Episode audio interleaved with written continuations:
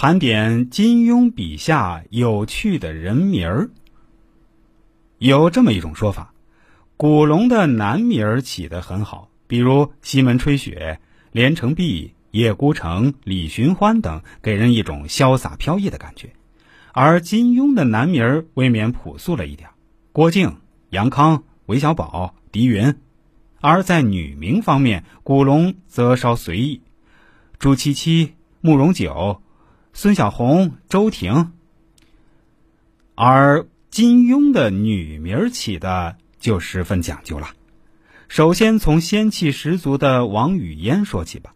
其实一开始王语嫣并不叫王语嫣，而是叫王玉燕，玉做的小燕子。其实这也是有讲究的。任盈盈的名字看似平庸，但是如果和令狐冲的放在一起，就很不一般了。《笑傲江湖》可以说是金庸作品里最笑不出来的几部之一。任盈盈和令狐冲的名字合起来“盈冲”，正是《道德经》里讲的“大盈若冲”，尤其深刻的哲学含义。大成若缺，其用不弊；大盈若冲，其用不穷。说的通俗一点，就是多了就是少了，少了就是多了。穆念慈也是一个非常好的名字。很多人说来自《尚书》，念兹在兹，但是这种说法或许有些片面。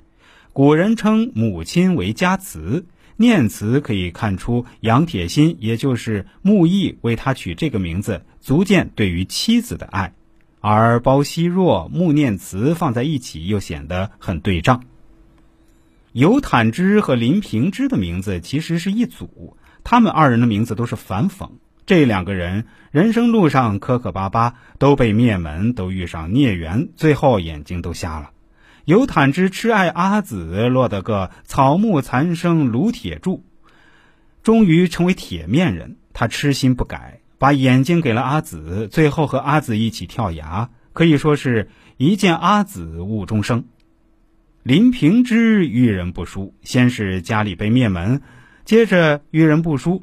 穆高峰、岳不群，无不是贪图他的辟邪剑谱。